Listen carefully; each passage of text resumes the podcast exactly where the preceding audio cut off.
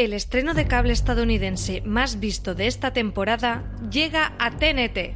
Proyecto Blue Book es la nueva serie producida por Robert Zemeckis que explora casos reales sobre avistamientos de objetos voladores no identificados.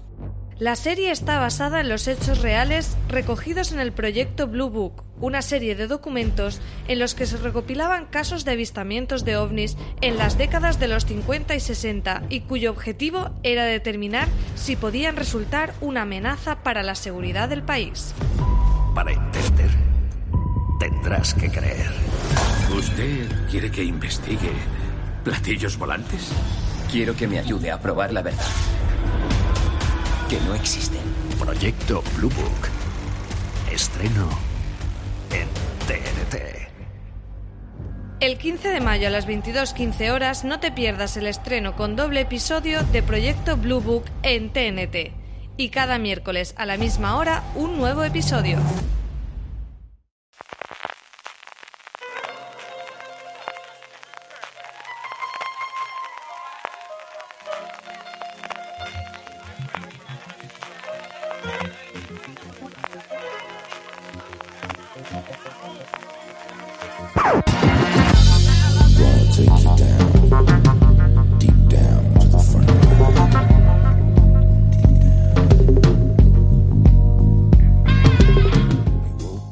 A todos, bienvenidos a Fuera de Series Review, el programa de Fuera de Series donde cada semana analizamos, comentamos y debatimos sobre nuestras series favoritas. Hoy hablamos de Dead to Me, la nueva serie de Netflix que hemos visto en maratón. Yo soy Marichu Zaval y hoy me acompañan Valentina Morillo. Hola Valen. Hola Marichu. Hola a todos y Miguel Pastor. Hola Miguel. Hola, literalmente en maratón, ¿eh? Yo eh, leía ayer en el Slack a alguien decir que había visto el primero y yo decía, ¿y por qué no has visto el segundo? ¿Cómo has hecho? es verdad. Yo, reconozco que me vi los dos, los dos primeros juntos, pero los ocho siguientes me los comí directitos, uno detrás de otro el mismo día. O sea ¿eh? totalmente. Tengo ahora mismo una papilla, soy incapaz de decir qué escena es de qué episodio, mm. pero bueno. Pero yo peor porque lo vi en abril porque vi los screeners. claro, tú viste los screeners, o sea, tú hace mes y pico que viste esto. Y también en maratón, porque me puse uno a ver qué tal y dije, ¡uh! ¿Qué es esto? Yo, de hecho, es, serie que anoté porque viste los screeners y fue en plan, oh Dios mío, he empezado a verla y no he podido parar de verla. Digo, bueno, pues habrá que darle una oportunidad. En fin, os recordamos que en review hablamos primero 15 minutos sobre la serie sin hacer spoilers, así que cualquier persona puede escuchar el programa, con información un poco sobre la producción, una breve sinopsis, una opinión general de qué nos ha parecido a todos, y después sí escuchamos la sintonía de la serie y tras eso empiezan los spoilers. A partir de ahí, bajo vuestra responsabilidad el estar escuchando el programa, porque a partir de ahí sí que cualquier spoiler es bueno. Así que, bueno, una breve ficha de la serie. Eh, la creadora es Liz Fielman, que es la guionista de Two Broke Girls y del show de Ellen, series que no sé si visteis, pero desde luego, el show de Ellen es un clásico y Broke Girls es de esas series que atrapabas y te gustaba mucho la, el tipo de retranca que tenía. En el reparto tenemos a Christina Applegate y a Linda Cardellini y a James Marsden. La primera temporada la ha emitido Netflix o la sacó Netflix ahora hace muy pocos días y son 10 episodios de 30 minutos cada uno. ¿Y de qué va? Bueno, Jen y Judy se conocen en un grupo de apoyo para personas en duelo. Jen intenta superar la muerte de su marido y Judy la del hombre con quien iba a casarse. Jen y Judy conectan inmediatamente y confían la una en la otra como si se conocieran toda la vida. Bueno, ¿qué, qué os ha parecido la serie? Miguel, que, que ya hemos dicho que nos la hemos visto todos en maratón, pero ¿qué, qué te ha parecido lo que has visto? A mí me ha parecido fascinante, me la comí enseguida, pero creo que es más importante que dé el mensaje que me ha dado esta mañana Álvaro Nieva, que he estado hablando con él esta mañana de una cosa que era Juego de Tronos, y mm, eh, me ha dicho que dijera en el podcast, él solo ha visto el piloto, ¿eh? Me ha dicho que es eh, Mujeres Desesperadas, pero como es formato Netflix y capítulos muy cortos, solo son dos mujeres desesperadas. Y está muy acertado, ¿eh? Es muy... tiene mucho ese, ese tono. A mí me, me gusta que, que se haya movido entre ese humor y ese llorar. Me he reído y he llorado.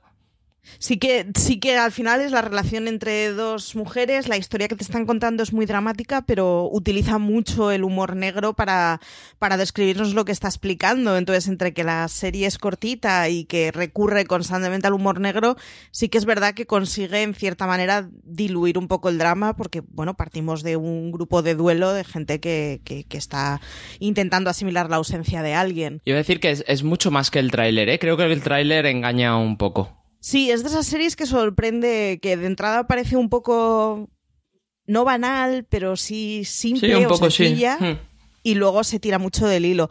Valena, ¿a ti qué te pareció? Ya nos has dicho que la viste del tirón y en los screeners, que te sorprendió, no te sorprendió, ¿te esperabas lo que viste? A ver, por partes. Me sorprendió eh, la referencia que yo tuve, la, la, conex- la conexión que hice en el momento fue la de la película Un pequeño favor, A Simple Favor, porque la había visto justo hace unas semanas que la pusieron en Amazon Prime Video. Y la película, ¿la habéis visto alguno de vosotros? No. Vale. Eh, la película la protagonizan Anna Kendrick y Blake Lively y tiene justo el tono de esto y sobre todo el tipo de relación que tienen los personajes y que se hacen amigas y que parece que va a ser una cosa como muy ligerita y de buen rollo y al final pues pasan un montón de cosas como ocurre en esta serie. Me sorprendió por eso y yo no me esperaba nada porque ni siquiera había visto el tráiler me apareció en los contenidos que te ponen para, para valorar las series antes de su estreno y dije, me caen bien las dos actrices, pues voy a, dura media horita, dije, vale, pues me ver primero este sábado mal. muerto y no va a pasar nada. Y, y me sorprendió. Al principio sí me parecía, pues mira, sobre todo como empieza un poco, empieza el personaje de Christina Applegate y la cosa es dramática porque se acaba de morir su marido, bueno, lo acaban de matar básicamente en un accidente de coche pero todo el tono era muy de humor y luego yo creo que una vez te pones a ver ese primer episodio, llegas hasta el final, es imposible que no quieras ver el siguiente por lo menos, porque engancha. Y sobre todo ya te resuelve lo que podría ser un misterio que se quedaría en cualquier otra serie como el misterio de la temporada. Sí que tiene además que Cristina Applegate y, Linda Cardellini funcionan muy bien solas en una serie que, que tiene pues al final pocos personajes realmente y que la trama es... mm, no- es simplona, pero sí que es como muy clara y como con muy poquitos adheridos a su alrededor. Sin embargo, ellas dos funcionan muy bien y, y consiguen que la serie no se haga corta o no se te quede demasiado escueta en personajes. Sí, sobre todo, Eh, perdona, sobre todo consiguen en ese primer episodio eh, transmitirte la, sensa- la sensación de que han pasado muchísimo tiempo juntas, a- aunque haya sido poco. O sea, es que la, no lo puedo explicar bien, pero lo que yo sentí viendo ese primer episodio era que es realmente muy corto, es media hora, pasan muchas cosas, pero la serie consigue eh, darte a entender, no, transmitirte la sensación de que ellas se han ido conociendo y la mayoría de las escenas son ellas dos simplemente hablando. Hablando por teléfono o hablando en la playa, y yo podría ver una serie de estas dos mujeres hablando y ya está. Sí. Tiene muy buena conexión y además una conexión que está muy bien construida porque te, en cada momento de la, de la serie, de la primera temporada, eh, espero, no no he indagado sobre eso, eh, eh, va explicándote en qué situación está cada una dentro de la relación y lo hacen con episodios súper cortitos, eso me alucina. Sí que tienen una cosa que comentabas tú en tu crítica, Valen, eh, en la crítica sin spoilers, que podéis encontrar en fuera de series como siempre, que en cualquier otra situación, si se hubiera tratado de dos personas homosexuales o dos personas de géneros opuestos y que fueran heteros, eh, lo que nos describiría en realidad sería una relación amorosa, sobre todo esas primeras momentos en los que te conoces, hay flechazo, hay completa obsesión y estás todo el día enganchado al teléfono contestando al otro y siguiéndote al otro, ¿no? Entonces, Sí. sí que hacen un poco lo que tú decías, que describen muy bien esa, esa cosa de sentirte completamente enamoriscado por alguien a la que le conoces, ¿no? Y necesitar todo el rato saber más cosas. Sí, es esa conexión tan íntima y tan de repente, y, y es una suerte. Ellas lo decían en una entrevista, ahora no me acuerdo en dónde, creo, creo que era una entrevista en YouTube, pero bueno, lo que venían a decir y que destacaban era que lo difícil que es hacer amigas eh, cuando ya tienes tu vida más o menos solucionada y tienes un millón de cosas que hacer o tienes hijos, trabajos y responsabilidades, de repente conocer a alguien con quien conectas y tal como lo plantean aquí en la serie, esto de hablar por teléfono, comer juntas, ver una serie juntas por teléfono, además tiene ese punto romántico que llegaría a ser idealizado para muchas personas. Sí que tiene además, eh, la temporada son solamente 10 episodios. Sí que, mm, spoilers aparte, sí que tiene entereza como, como temporada única, digamos, si no siguiera más allá, más o menos te, explican y cierran la historia. Eh, cada vez estamos viendo más series que tiran a los 30 minutos. No es la típica sitcom de 20, pero sin embargo tampoco es el drama de 40 minutos. ¿Es adecuado? ¿Se os ha hecho corto? Eh, ¿Os ha resultado bien el que se trataran únicamente de 30 minutos y de 10 episodios? ¿Cómo, estáis viendo el cambio que está viendo de 40 a 30? Yo yo soy padre, o sea, no... Ese es otro punto de vista. Cada minuto es vida. Cuanto más cortito me lo hagan, mejor. Eh, y el desarrollo es perfecto. 30 minutos eh, parece que no, pero te da tiempo a desarrollar eh, los, los, tres actos mucho mejor que 20.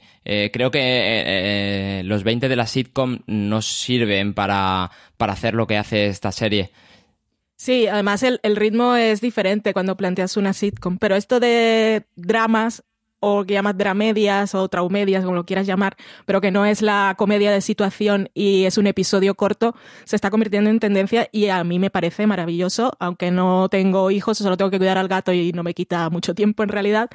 Eh, nos, nos, han demostrado que se puede hacer y cuando se puede hacer es mucho mejor.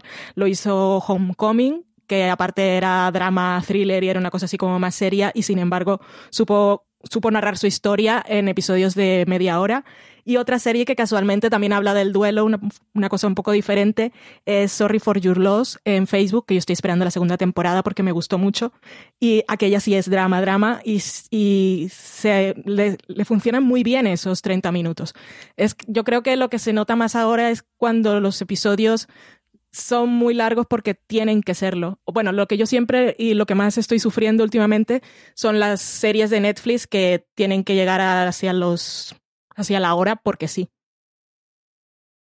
Sí que tiene que en 30 minutos no, no te da la opción de que haya escenas vacías. Al final estás todo el rato recibiendo información y sí que hace que los capítulos sean muy ágiles, que eso mm, bienvenidos sean. Y luego, pues es que el que no tiene hija tiene aspiradora. O sea,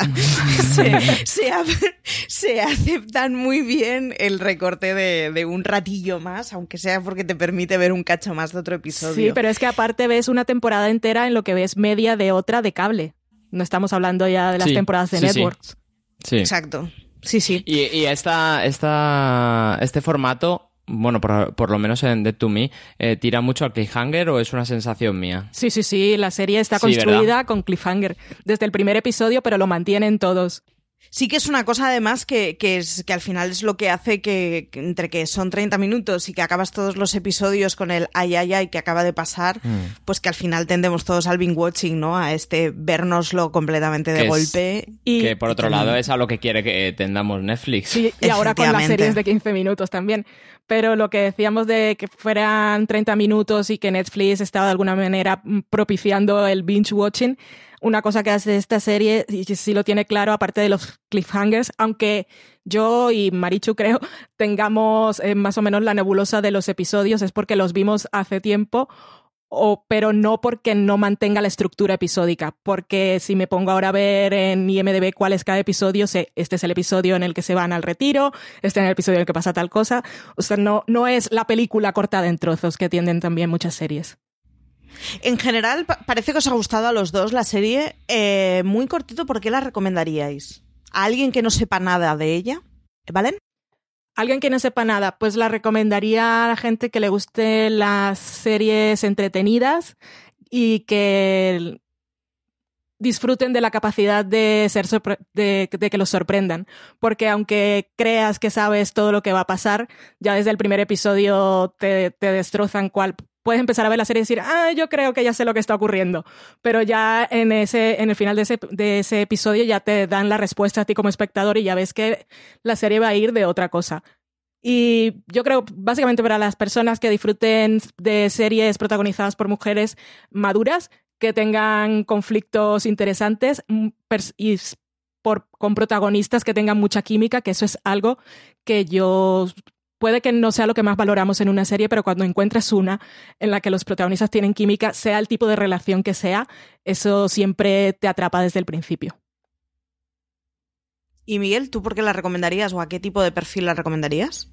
Yo sí que lo valoro mucho, el eh, personaje femenino. No tanto porque se desarrollen bien desarrollados los personajes eh, femeninos, sino porque eh, no, no, en muchos sitios encuentras esa, esa narrativa y mm, como, como, algo escaso, pues me interesa y creo que le puede interesar a cualquier tipo de persona. Eh, no creo que nadie vaya, lo que decía Valen, que vaya a ver el primer episodio y no vea el segundo y desde ahí ya decides. Mm, creo que habrá muy poco porcentaje de gente que se baje de esto. Pues si os parece, escuchamos la música de la cabecera. Os recordamos que a partir de entonces mmm, será zona completamente ocupada por spoilers. Así que si no has visto la serie, este es el momento en el que puedes ponerle pausa.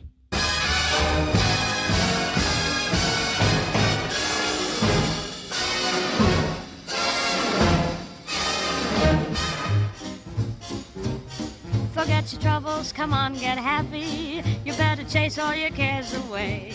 Shout hallelujah, come on, get happy. Get ready for the judgment day. The sun is shining, come on, get happy. The Lord is waiting to take your hand. Shout hallelujah, come on, get happy. We're going to the promised land. We're heading across the river, wash your sins away in the tide. It's all so peaceful on the other side. Forget your troubles, come on, get happy. You better chase all your cares away. Shout hallelujah, come on, get happy. Get ready for the judgment day. Forget your troubles, come on, get happy. Bueno, vamos ahora sí con la zona de spoilers. Empiezan los peligros. Mm, repito, el si no has visto la serie, a partir de ahora no nos hacemos responsables.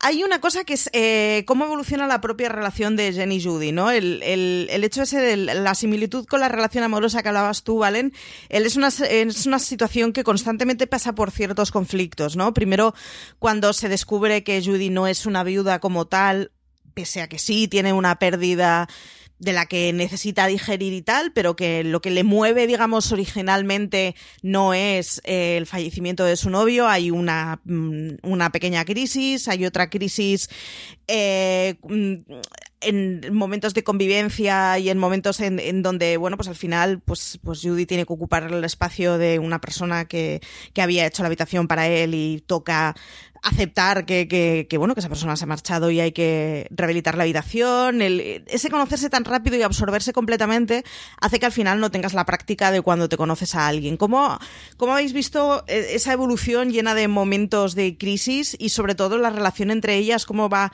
madurando a medida que van pasando esas crisis ¿vale? Mm, son muchas preguntas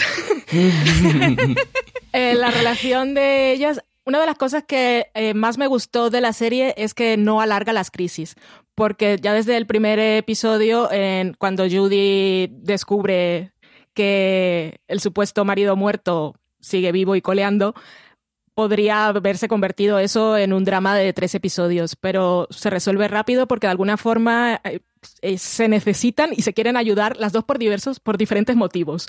Y una menos consciente que la otra, también es cierto. Pero me gustó eso de que no, no alargaran las crisis. En lo que decías, eh, que estábamos hablando así muy por encima, que lo de Judy no, e, no era lo que ella decía, pero me gusta que la serie sí se detiene un momento y aunque tiene un poco de humor y Jen está muy enfadada, sí nos dejan claro que su pérdida puede que no sea por la que están todos allí, pero es una pérdida y eso me pareció bastante importante. Pero me gusta mucho cómo evoluciona la relación de ellas y cómo se van, cómo van formando parte de su vida y luego cómo nosotros vamos cambiando de opinión con relación a, a Judy, que es un personaje bastante interesante. Eh, Miguel, ¿tú cómo has visto la relación entre ellas y el, el camino que siguen a lo largo de toda la temporada?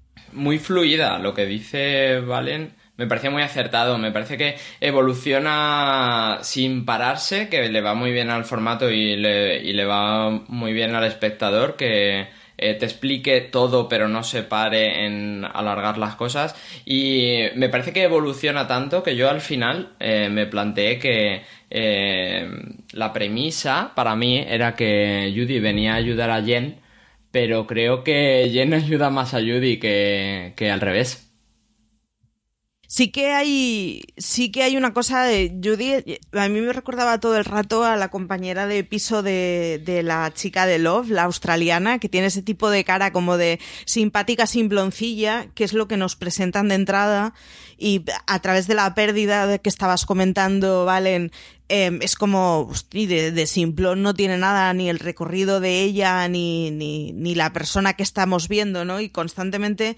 es, es una tipa que al final, una de las cosas que a mí me generó la serie es que todo el rato me hace sentirme incómoda porque me caen bien una serie de situaciones que deberían caerme mal, ¿no? O sea, ¿Como cuál? De, entrada de entrada sabemos que, que Judy es la persona que iba al volante y que ha cometido, bueno, digamos, la muerte por imprudencia, ¿no?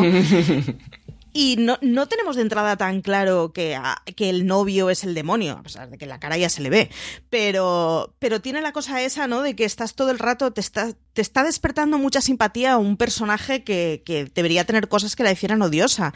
No deja de ser una persona que está intentando engañar a alguien que no conoce, no deja de ser una persona que, que bueno, que iba al volante y pues, pues no vio a alguien que tenía delante. Y sin embargo, es, es, es un personaje que, que es, a mí por lo menos es inevitable que me cayera bien.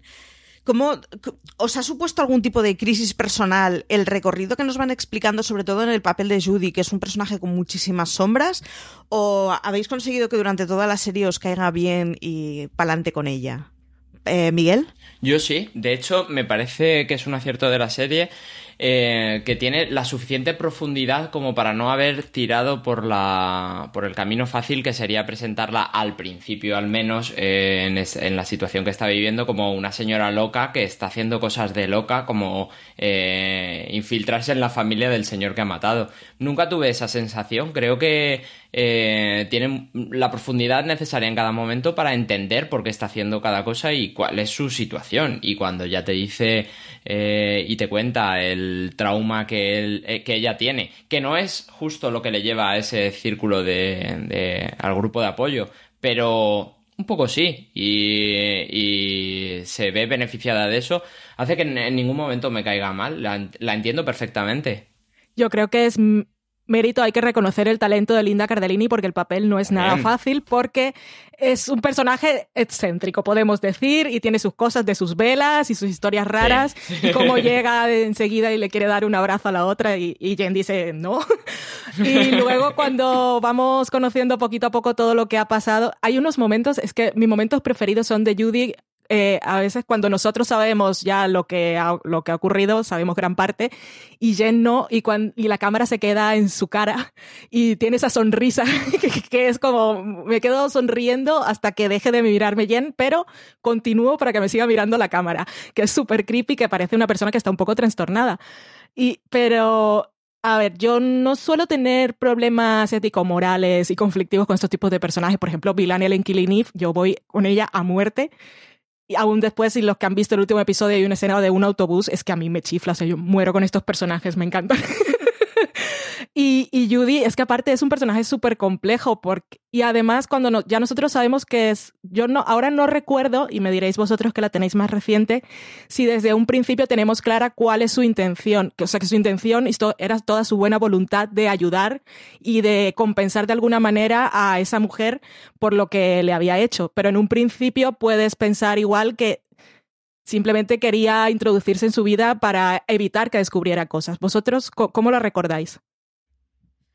Yo la recuerdo, o sea, de, entrada lo que plantean es que es ella la que iba al volante, pero si no me equivoco es un final de episodio. Quiero decir que te deja un poco con la cosa esa de, pues no sabes si es una tía que está pirada y yo qué sé, pues le da por coleccionar cabecitas y la siguiente que va a ser es la de Jen.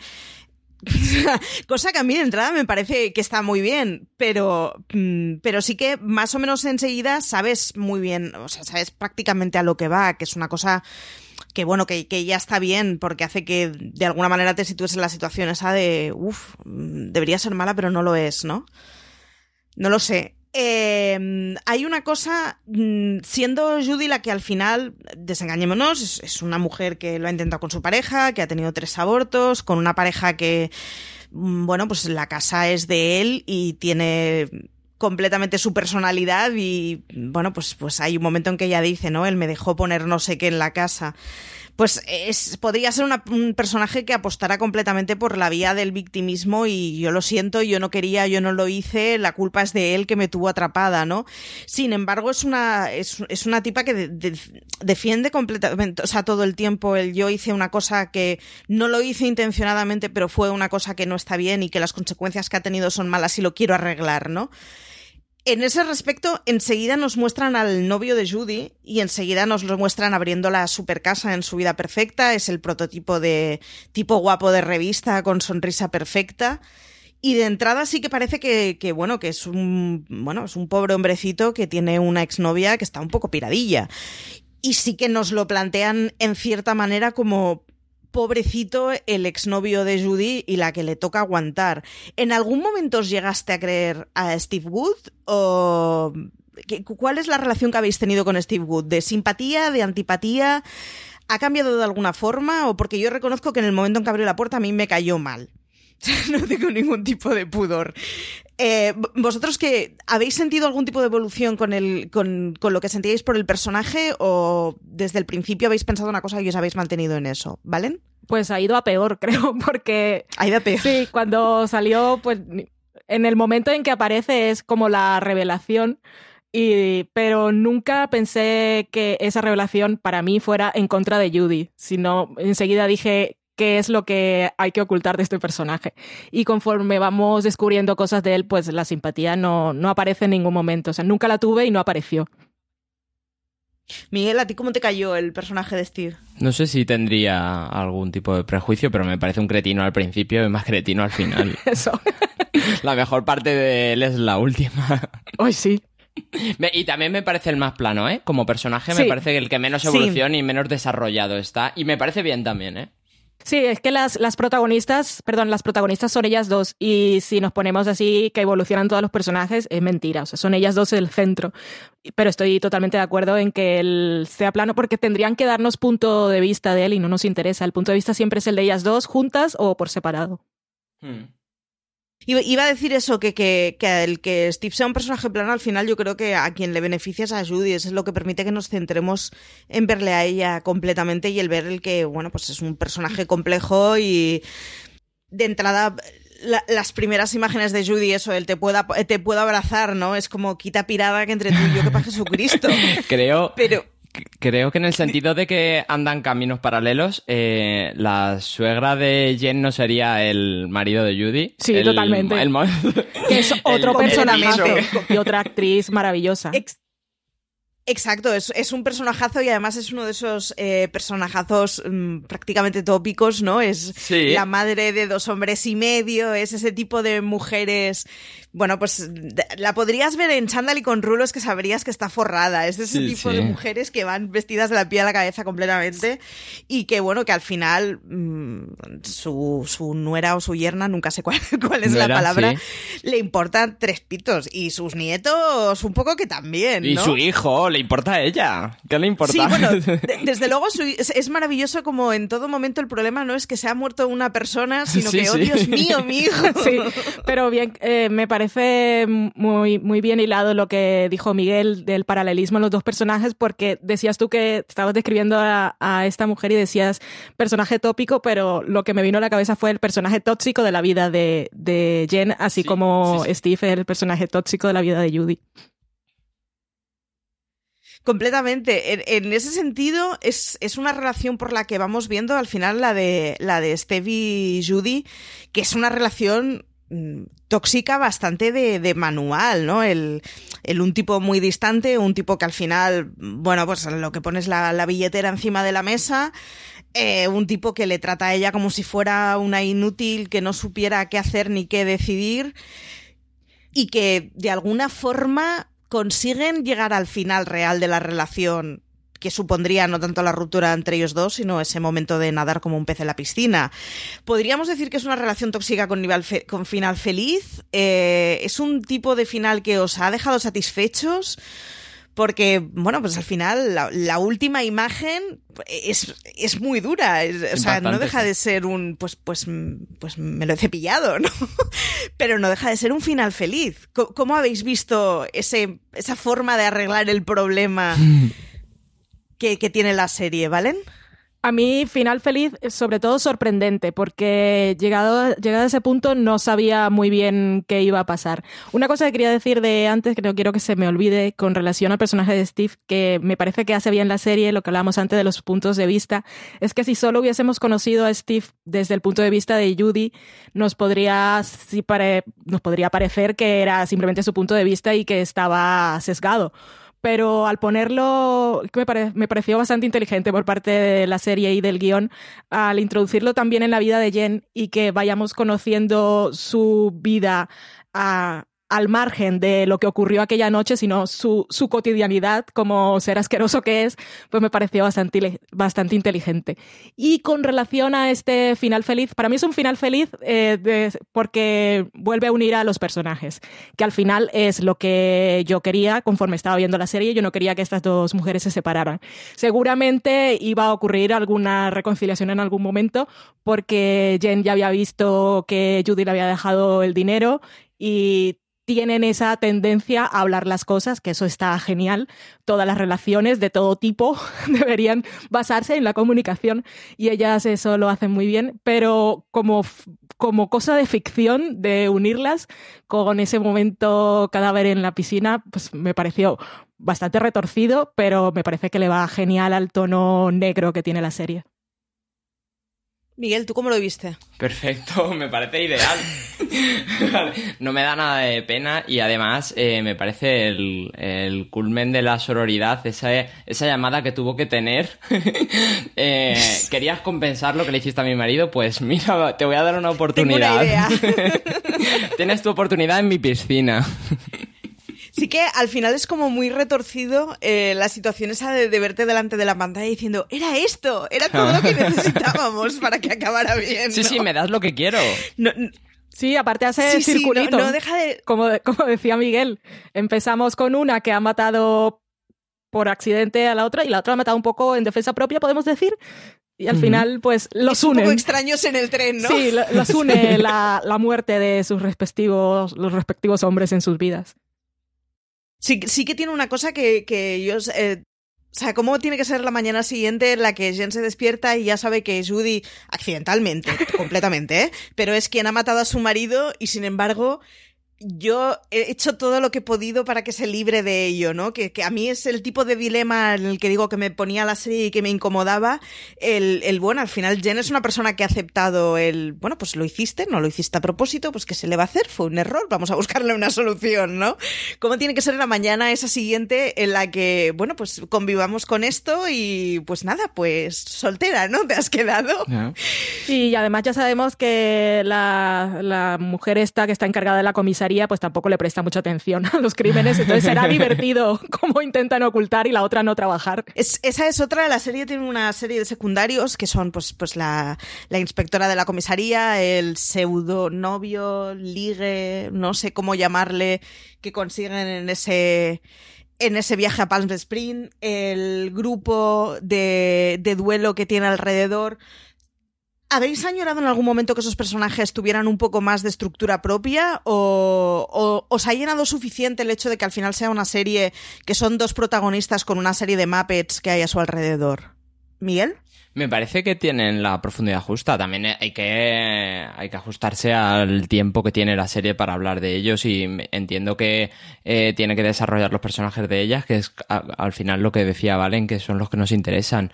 Eh, el medio ligue ese que se consigue Judy me parece genial, me parece que le hace un recorrido muy rápido pero bastante extenso entre eh, quiero empezar esa relación contigo y ahora... Eh, me dejas de lado y ahora descubro lo que has hecho y ahora quiero ir a buscarte, eh, creo que va a tener mucho más desarrollo en una segunda temporada.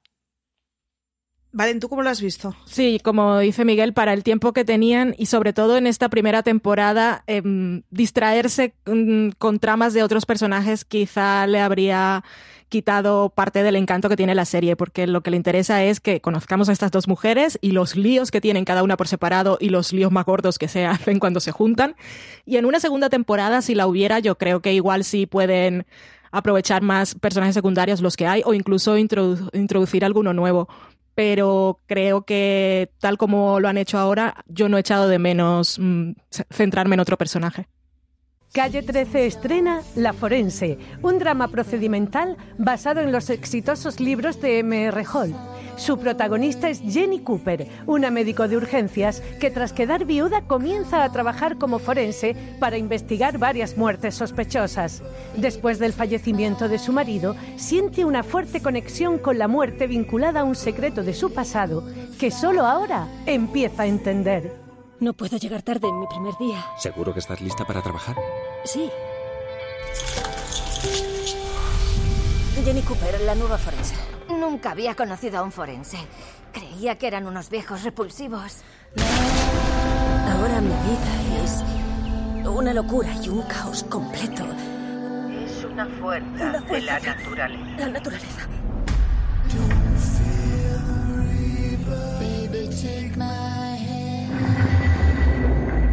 Estás triste por lo de papá.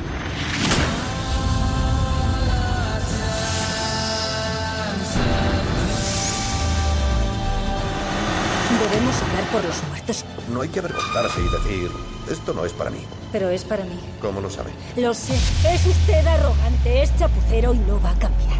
Es usted o yo, y no seré yo. El 17 de mayo, a las 22 horas, estreno de La Forense en Calle 13.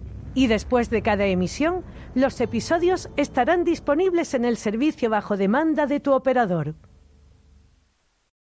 Es, es, una cosa la segunda temporada que no, no ha sido dicha por Netflix en ningún momento y no sabemos si habrá una segunda temporada. Eh, es, es, una de esas cosas que a vosotros ya os gustaría, que es que hubiera una segunda y que pasaran por, bueno, pues como ellas dos pasan a ser cómplices de un delito, o es una serie que la, preferiríais verla cerradita como está? Pues mm, me valen las dos cosas. Como primera temporada y ese final circular me ha parecido genial, pero por supuesto como he invertido tanto en esa primera temporada, me gustaría ver lo que sigue ahora porque las, las dinámicas serían diferentes, porque antes las dos iban un poco con intereses separados y ahora las une, como dices, un crimen común. Entonces esto dará lugar a, otro tipo de, relaciones.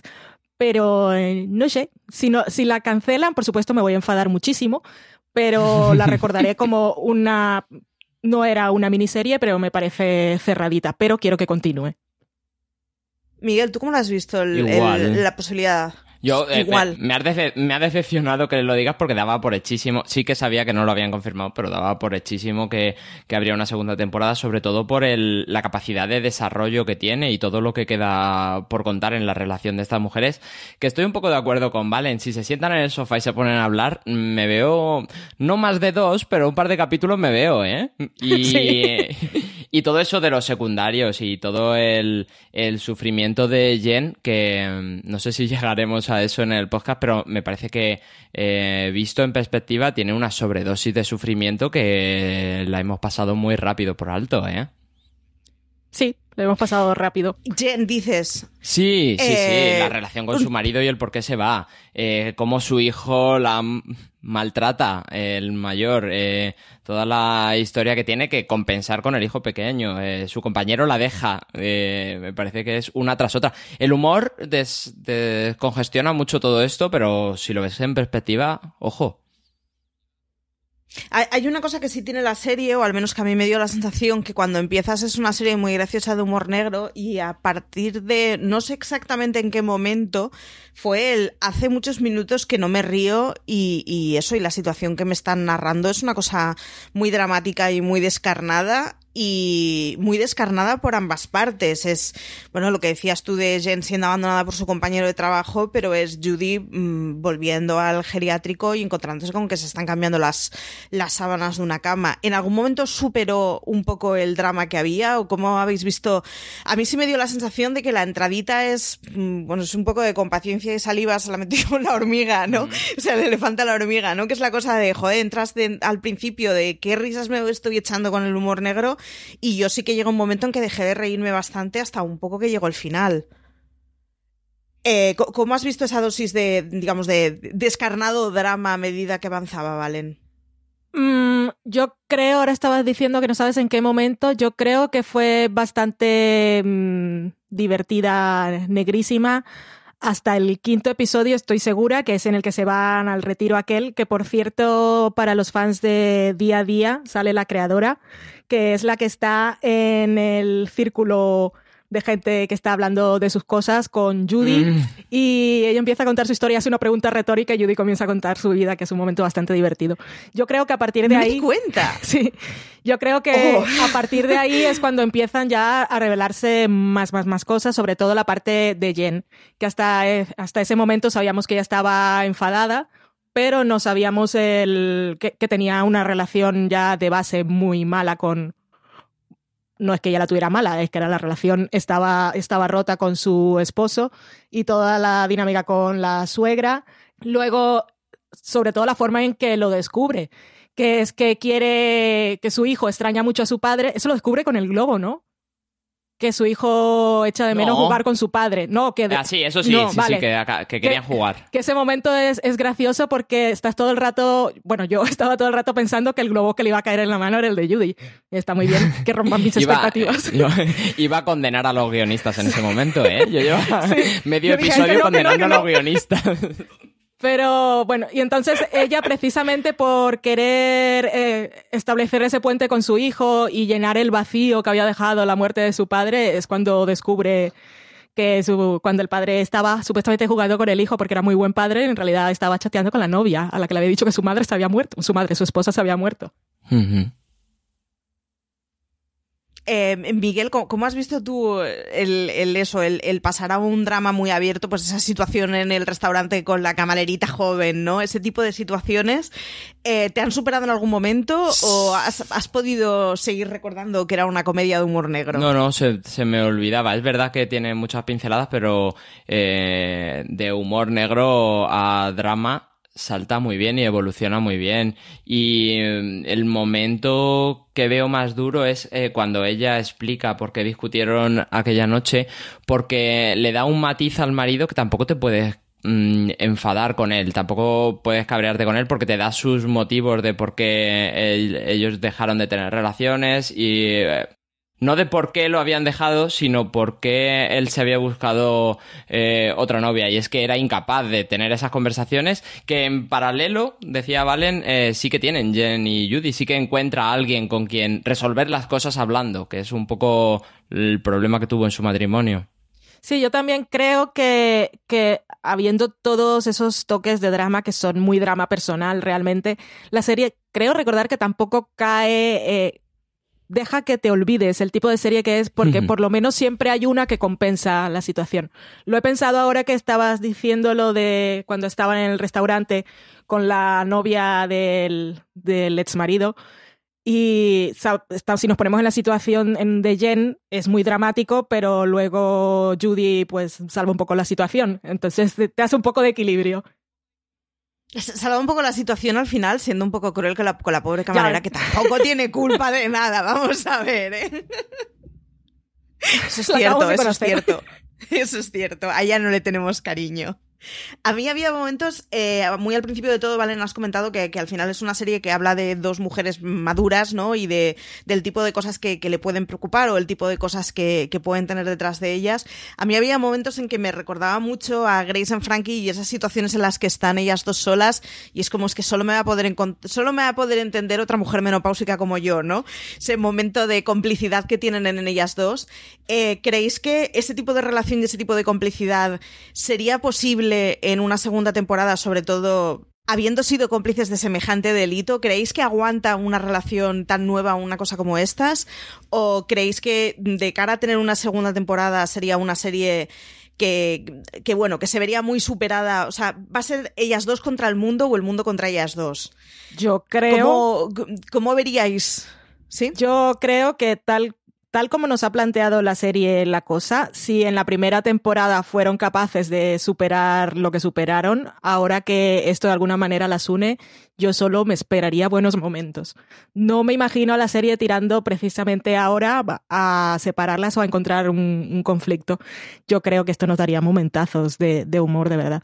Pero a saber, y lo que decías de Grace and Frankie es que yo no he visto la serie, pero sí había visto un titular de críticos de Estados Unidos que decían que era la Grace and Frankie para la gente que había nacido en la época del baby boom.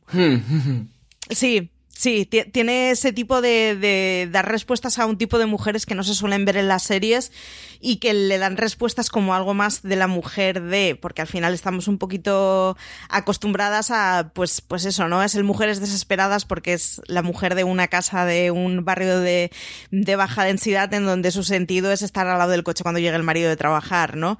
Y sí, sí que tiene un poco la cosa esa de, de dar respuesta a una generación que no suele encontrar respuesta en las series, en papeles que bueno, que se salgan de o una mujer súper exitosa mm, de la industria o una señora de. Sí, o siempre son abogados, médicos, siempre es gente que, que tiene una profesión, no son mujeres y ya está.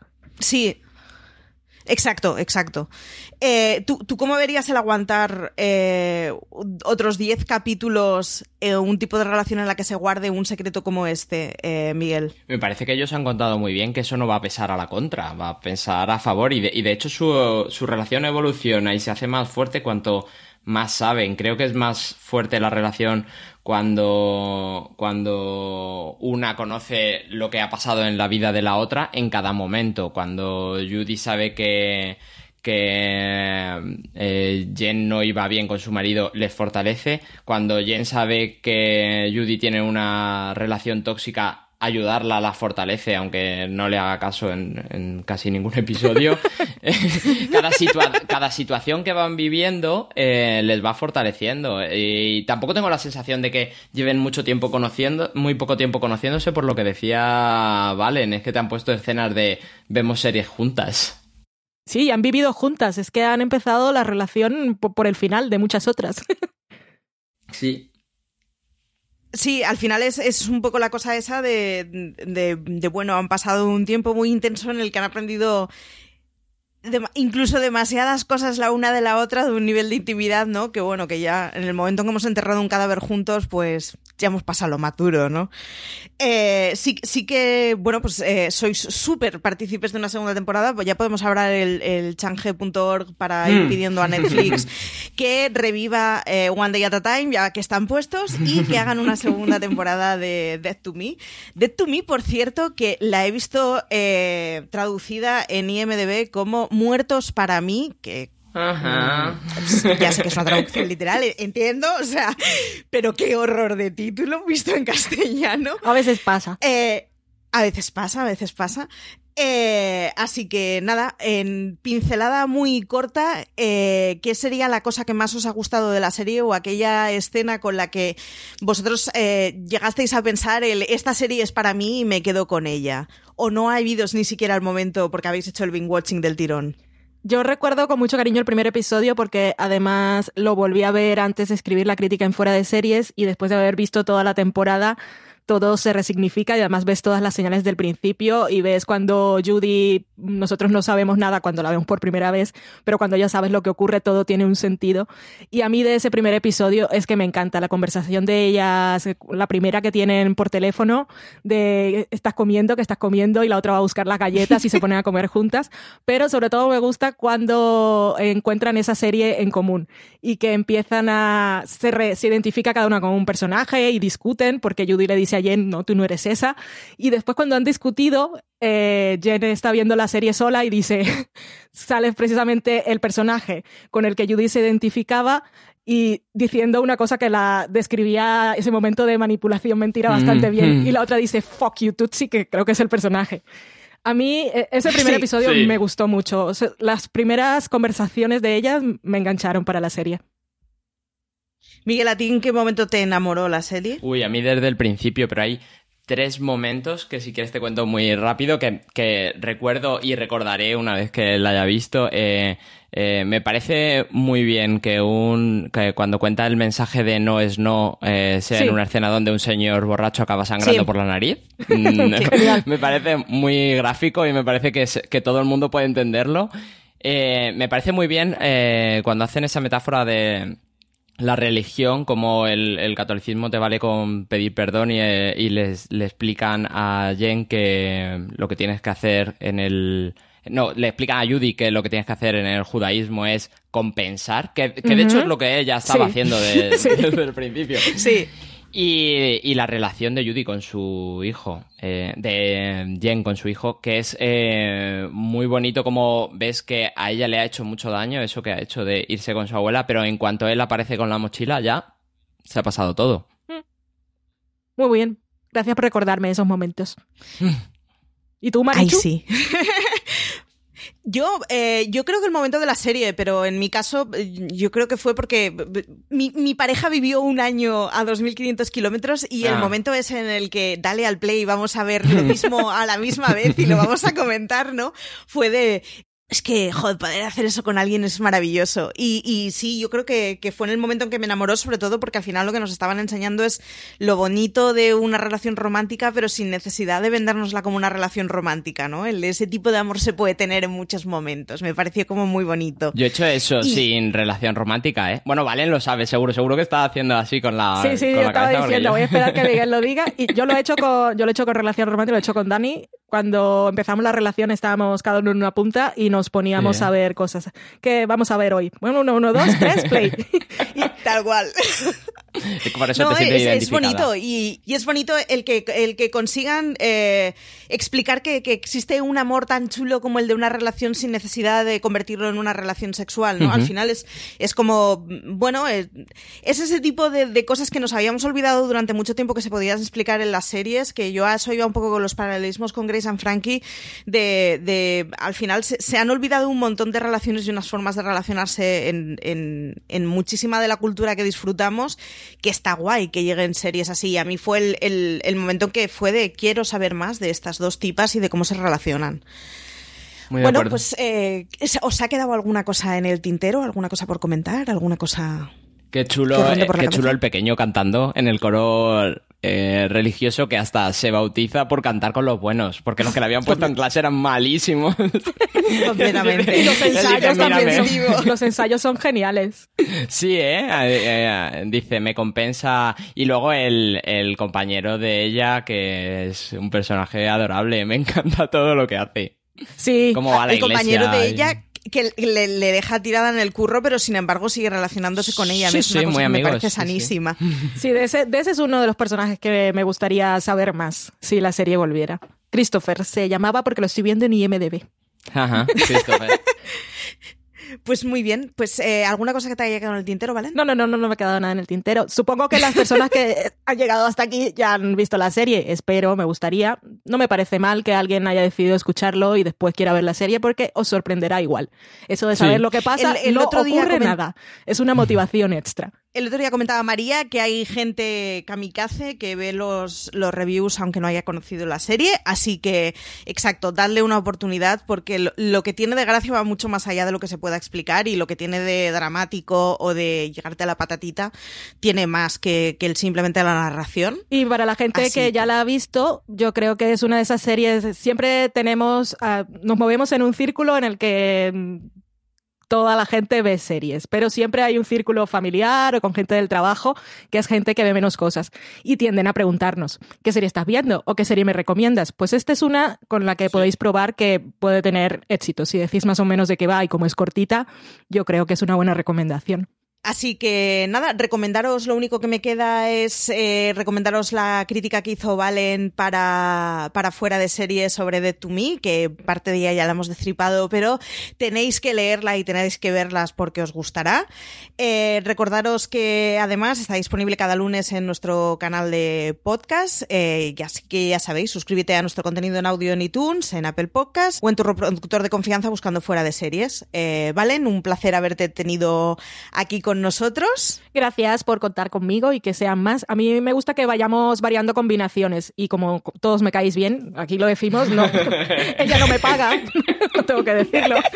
Pero así que me ha gustado la charla que hemos tenido. Muy bien. Eh, Miguel, muchísimas gracias por tenerte aquí. A ver si continuamos ahora hablando un poco de Juego de Tronos, que te he visto Sí, on sí, sí, tengo ganas. Eh, muchas gracias. Eh, cortamos. Gracias. adiós, adiós. Pues nada, eh, hasta aquí hemos llegado y ya sabéis que, como siempre, pues nada, que podéis encontrar mucha más información y artículos en fuera de series.com.